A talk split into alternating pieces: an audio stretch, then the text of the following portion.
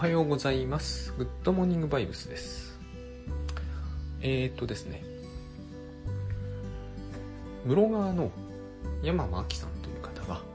えー妖怪べきねばというタイトルの電子書籍を出されたんですね。で、アンリミテッド対応なので、えーまあ無料で、無料では本当はないけれど、無料で読むことができます。で私も アンリミでダウンロードして読んだんですけど、まあ、あの制作の過程を少し知ってるんでどういう本であるかは大体知ってたんですけれども、えー一気に通しで読んでみてあなるほどなと思うところがいくつかあったんで、まあ、その話をしたいと思います。えっ、と高いものではないのでぜひ読んでみていただいたらと思います。あのブログでこれを紹介すればねアソシエイトでアフィリエイトになるんだけどこのポッドキャストでこれを喋って、えー皆さんが読んでいただくと私には本当に何もならないのであのこのインセンティブのない CM って不思議なもんだなと思うんですけどまあ CM じゃないんであのこれから話す内容のネタになっておりますんで、まあ、それで十分かなとも思います。でえっとこの「妖怪べきねば」っていう言葉なんですけどまあマストとシュットですよね。英語で言うところの。社会常識であったりマナーであったり、えー良識であったりまああの空気であったり。あまり私たちが気持ちがいいと思ってるものではない。だから妖怪とつけてられるわけですけど、まあ、これに結構苦しめられているんですよ自分はっていうエッセイなんですね。でみんなそうなんですよ。みんなこれに結構苦しめられているというか、えーこういう生活のもう私たちのようなそれなりに文明化された生活の、えー大半はの苦しみって実はここに由来するんじゃないかと思うぐらいなんですが、えーだったらやめればいいんだけどなかなかそれがうまくいかないというのには、まあ訳があるんですよ。であの一つではないんだけど読んでつくづく分かったことはですねベキネバは、えー本当にですね心の中にしかいないんですよ。でそれは多分妖怪ベキネバっていうぐらいだからそんなものが、えーそこら辺にうようろうろしてるはずないですから、えー自分の心の中にしかいないということは当たり前なんですけれどもこれが私たちは実はよく理解できていない。であのー不思議なことにですね、えーよく思うことがありましてある種の事柄についてはリアルということとつまり現実であるということとリアリティがあるということつまり現実的であると私たちが称することの間にはギャップがあるなと。思うんですね、えーこれね一番いい事例は性的な話なんですよ。性的な話になると、えーどうしても品がなくなってしまうのが一つともう一つはですね僕やっぱ男なんで男の側のファンタジーに話がいっちゃうんですよね。これが気に食わないんですよ。なんかいい事例が欲しいんですよね。何にしてもですねリアルであるということとリアリティがあるということがなぜか関係のない、えー領域というものがある気がするんですね。いっぱいありますねこれは。あのー例えば、うんやっぱ知らない世界がいいんですよね。皆さんがあんまり知らないという前提で喋りますが知ってる人も結構いるのかも分かりませんけどね。あのヤクザっていう人たちがいることになってるじゃないですか。暴力団でもいいですけど。私たちが持ってるヤクザのリアリティつまり現実的なヤクザのイメージというものとおそらく実態としてのリアルの、えーヤクザ屋さんたちのイメージ。あヤクザ屋さんたちの実態。これはイメージじゃない。とは多分相当ズレがあると思うんですよね。で例えば映画とか小説とかまあフィクションですよね。あそこでねあのリアリティの方を重視しないとダメだと思うんですよ。リアルなものを描いたって。受けやしないと思うんですね。そういうことってあるじゃないですか。あのリア私リアリティと言ってる方は実はリアルとかけ離れてたりするんだけどリアリティが大事だったりする。そのみんなが持ってるイメージが大事。あの時代劇ってそうです。そうだそうだ。これがいい事例時代劇と歴史ってすごくむちゃくちゃ全然ずれてるけれども時代劇を見てる人は、えー、リアルな歴史を見たいわけじゃないですよね。時代劇が見たい劇が見たいわけですよね。リアリティが感じられないとダメなんだけど例えばあの出てくる刀が、えー、全然刀じゃありませんとかはダメなんだけどでもリアリティがあるだけであってリアルであってはいけないんですよね。そういうものってあります？あると思うんですね。で、えー、この妖怪ベキネベベキネバっていうのはリアリティのある世界なんですよ。何々すべきっていうリアリティがあれ非常に僕は不思議だと思うんですけどリアルに何々すべきであることとはあんま関係がないんですね。ましてリアルに何々であるということはほとんど無視してかかる。あの中にあったのが一つがですね例えば、えー、年長者は立派であるべき。この場合の年長者には、えー、なんか立派な年長者年長者ってこうであってほしいなっていう著者の山間明さんの、えー、イメージがあってしかもそれには相応のリアリティがあると思うんですね。あの立派な年長者イメージの、えーと、きっとこんな感じであるだろう。きっとこんな感じであるべきでしょうっていう。それはでもリアルな老人とは何の関係もないんですよね。老人って今言いましたけど、えー、熱長者と言いつつ宮尾明さんは35歳以上をここに指して35歳って私から見ると和コードですよ。年長者でまあその何歳から見るかによって年長者で変わ当然変わりますから。あれなんですけど35歳のなんとかとかいうのはありそうですけど、まあ、でも35歳っていうと僕なんかもう40間もなく8ですから、えー、若い非常に若い。えー、年長者は立派であるべきとかいうのは何歳の人が言うんだって感じしかしないんだけどあとりそれは関係なくですね。多分山間さんの中の35歳という人たちはこうであるはずだ。こうであるべきだと。このべき込みであの現実感があるんですよね。きっとこうであるだろうっていうのとこうであるべきだっていうのが一緒になるんですね。時代劇みたいに。でそれは35歳のリアルとは関係ないんですよ。でこうして考えていくとあのここにあそこに書いてあった「妖怪べきねわは」えー、世の中的にはこうであるべき社会的にこうであるべきというのに苦しめられるっていうふうに書いてあるんですけどここにそのえっ、とリアリティのある理想ってものがあってでそれはですねあの世の中の理想とは実は関係があんまりないんです読んで私がその感じたこととしてまず世の中的にどうであるべきっていうのが山間さんのそれと私のそれとでは一致していない。えっ、ー、と私の中ではあのうちのいくつかはというか7割ぐらいは別に世の中的にもそうであるべきではない。つまりあれは山間さんの心の中の心の中で世の中はそうであるべきっていうふうに世の中が言っているというイメージなんですしかもそこには相応のリアリティがある。ややこしいんですけどこの辺のが、まあ、この辺がややこしいから、えー、フロイトはこれを一発で長寿画って名付けちゃったんですけどあの一発で名付けるとよくわからんくなるんですよ。長寿画っていうともう心の中にしかない感じがすごいするんですがあの妖怪ミキネバはですね。まあ長寿画なんですけど、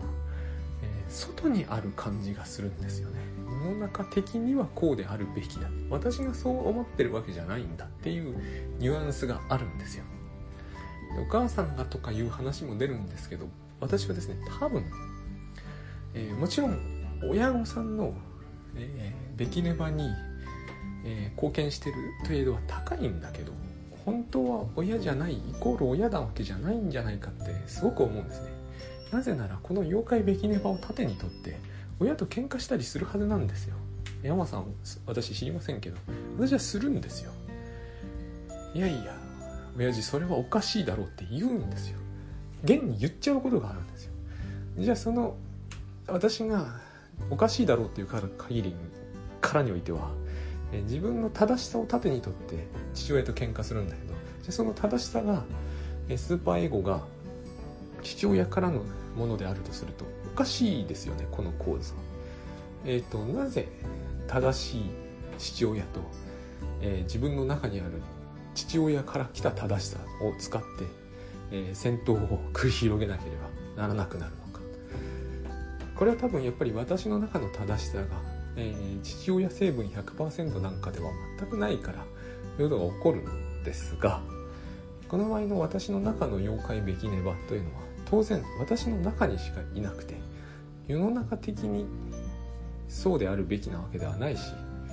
えー、常識的にそうであるべきなわけでもないし、えー、日本の空気的にそうであるべきでもない。ただし私はそうなぜか思い込んじゃっている。そういうもの。しかもそこに私はリアリティを感じてるんですね、世の中はこうであったらいいのにこうであるはずなのにこうであるべきなのに例えばえっ、とそうですね。えー、今もあんまないですけど出版社の編集さんと打ち合わせをしてきたと。打ち合わせをする予定になってると。今日の11時からだと。で私は10時50分ぐらいに着いたと。で11時になっても来ないと。20分になっても来なくて25分頃にどうしようか考えてるところに連絡が来て「すいません1時間遅れます」という時に発動するわけですよえーと、連絡をよこすべきだろうっていうこの感覚はもっと早く連絡をよこすべきじゃないのかとかいう感覚とか、えーと、そもそも先に来ているべきなんじゃないかとか考えるじゃないですか。でこの時の考えの中には先に来ているという現実が、えー、の方が、えー、実際に起こってる現実に優先されるはずであるっていう感じを抱くんですよ。つまりどんな理想的なことであっても現実に優先されるはずはないんですよ理想というのはそのイメージですし、まあ、言ってみれば VR みたいなもんなんでバーチャルなのでたとえそれがどれほど望ましくってもそっちが、えーと、この、えー、物理的実体を持っていて触ったりみんなで見たりすることのできる現実に対して優先的に振る舞えるはずはないんですよ。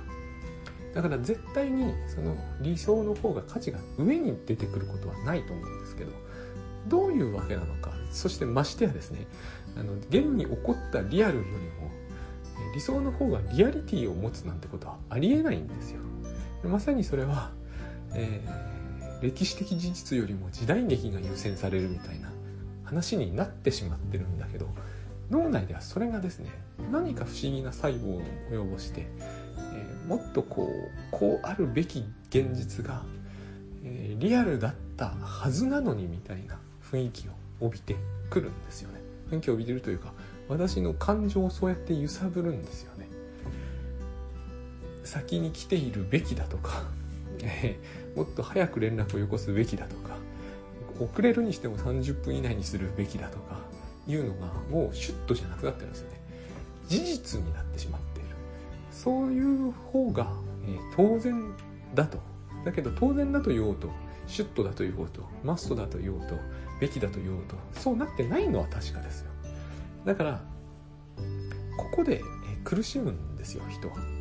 そうなってないものの方がリアルなはずなんだ。このリアルよりも一層そうであるはずなんだと。でだんだんそこからですねそこで問題にしてるのは実はどっちがリアルであってどっちが強いはずだっていうのに対するこう見込み違いで戦ってるんだけどやがてこれが、えー、違う文脈に移ってここで俺が損をした30分を通してくれるとかそういう話にしちゃうんだけど多分僕はこれは副次的に出てきている感覚であって一番の問題はこう現に目の前にあるリアルよりも優先されるはずだったらもっとリアルなリアルみたいなそこがおかしいんですけどね。もっとリアルなリアルはないから。だけどみんな怒る時に言うのはこれなんですよね、えー、時間になっても現れないとか、えー、オンラインで、えー、11時にオンラインやりましょうねと言ってもすっぽかすとかいうことが起きた時に言い始めるのはこれなんですよ。えっ、ー、と自分が負債を負って相手が負うべき負債だったから押し付け返してやりたいっていう言い方をするんだけど実際には多分、えー、そこでオンラインミーティングが行われているというリアルこそが、えーと、本来あるべきリアルで、えー、現に自分が味わってるこのリアルはなんかこう一段とですね、えー、価値の低いリアル。つまり、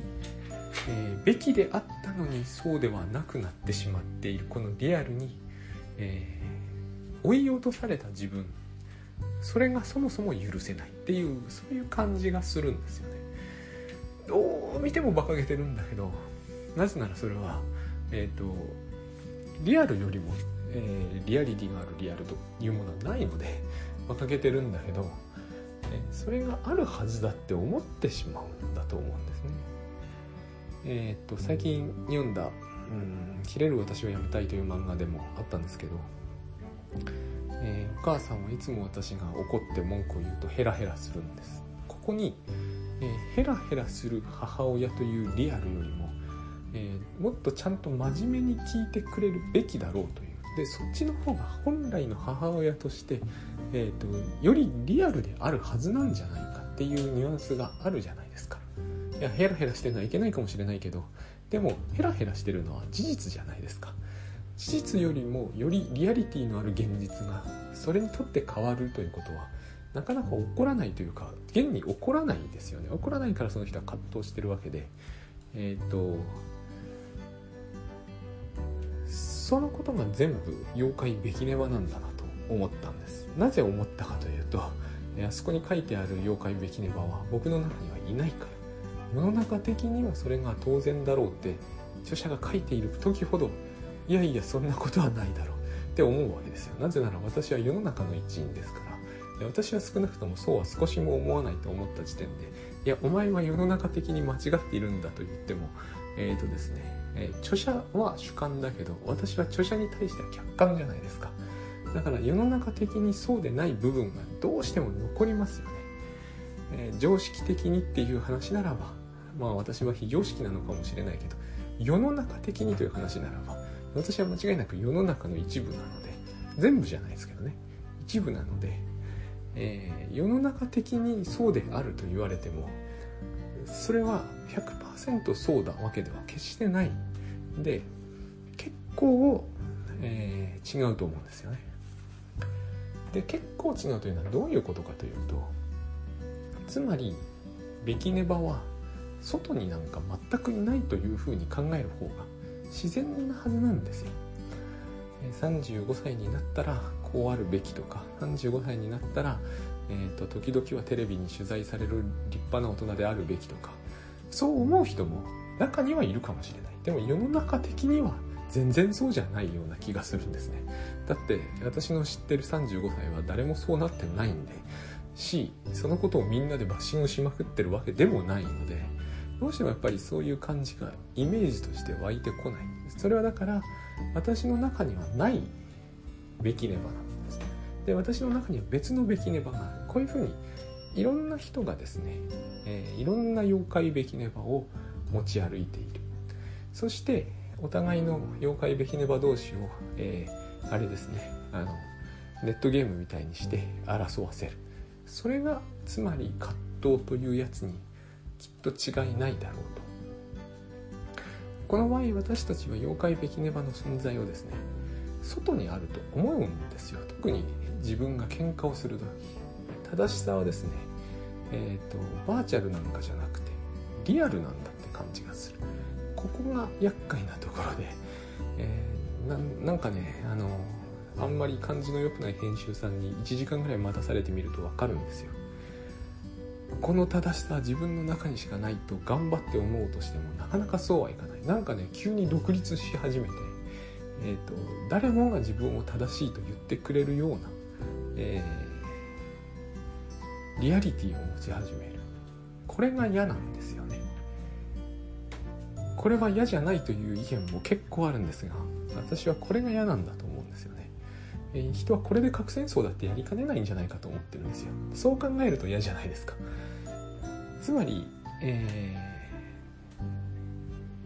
ー、コストパフォーマンスがおかしいというのは言い方としてあれかもしれませんが、えやってることと怒りの程度が釣り合いが取れてない感じがするんですよ。怒るのはやむを得ないかもしれないんだけどでも、えー、核戦争のボタンを押すのは明らかに行き過ぎてるじゃないですか。ここの釣り合いが取れてる感じがしないケースが圧倒的に多いんですね、えー、怒るにしたってそこまで怒ることはないだろうって感じがするんですよ。そうするとですねじゃあどこまで怒るべきなんだろうって思うと、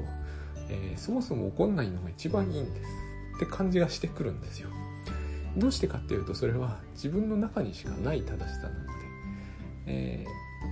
ー、100人に聞いてみれば30人ぐらいは同意してくれる可能性もありますがその30人にも温度差があるはずなんで私と全く同じレベルで怒ってくれる人は多分一人もいないと思うんですね。そうなってくると,、えー、とこのべきネバは外在はしないんですよ結局。だってそれが正しさが客観的でありリアルであり現実を打ち負かすほどのものであるならば100人が100人とも同意するはずだし100人が100人とも私と同じ温度であるはずですよね。30人ぐらいしか同意してくれなくてかつ温度がバラバラになっちゃうということはみんなが内面で持ってるものなんだって考える方が自然だと思うんですよ。でみんなが内面で持ってるということは、えー、持っているということがあの山間さんの妖怪べきねば読むとよくわかると思うんですね。なぜなら一つ一つのいろんな妖怪べきねばが出てくるんですよ。年長者は立派であるべきとかあの新人の社員は電話を取るべきとかえっ、ー、とまあいろいろあるわけですね。貢献するべきとか。全部、えー、いかにも山間さん著者らしい。しかも、えー、その一つ一つのべきがですねそのその人の経験とか、えー、生育歴を非常にこうよく反映している印象があって。で一つ一つはその人の中にしかおそらくないというか全然感じられない。世の中的じゃない。って感じがするんですね。それを僕らもバリエーションいろんなババリエーションで持っちゃ持ってるわけですよ。だから、えー、これを手放すということはできるはずだと思うんですね。だって自分の中にしかないものなのでそしてそれは、えー、論拠としてはイコール親じゃないし多分本とか結構多いと思うんですよね。本を読んだとか、えー、先生ってのこともないわけじゃないと思うんですけどあんまりね先生はあると思いますよ。あると思うんですけどやっぱりそのどちらかというと経験則みたいなもの。こういう時はこういうふうに言っておくとうまくいくんだとかこういう時にこういうことを言ってしまうとみんなにバッシングされるんだとかそういう体験が、えー、自分の中でだんだんだんだんこう作り上げていくわけですよね。私はその例えば新人になったら電話を取るべきって思いませんし感じもしませんしその会社でそう言っていても多分同意できない気がするんですよ。で新人だったら、えーと空のコップにビール注ぐべきってこれ僕言われたんですよ昔居酒屋に勤めててねでも私その中で一番喧嘩したらみんなに負けそうだったのにガンとして一回も先輩に継がなかったですからね。ガンとしてっていうのは僕の変なところなんですけれどもあの怒られても殴られてもいいからコップに継ぐのはやりたくはないっていう感じなんですよ。でそれがすっごいこう突っ張ってるみたいな感じじゃないですか。そうじゃないんですよ。やたら恐縮してるんだけどそういうことはしないんですね。でいろんなべきネバがあるんですよ本当に。全然私はそういうことをしたいとは思わないっていうのがやっぱあるんですよね。変なもんなんですよねこういうの。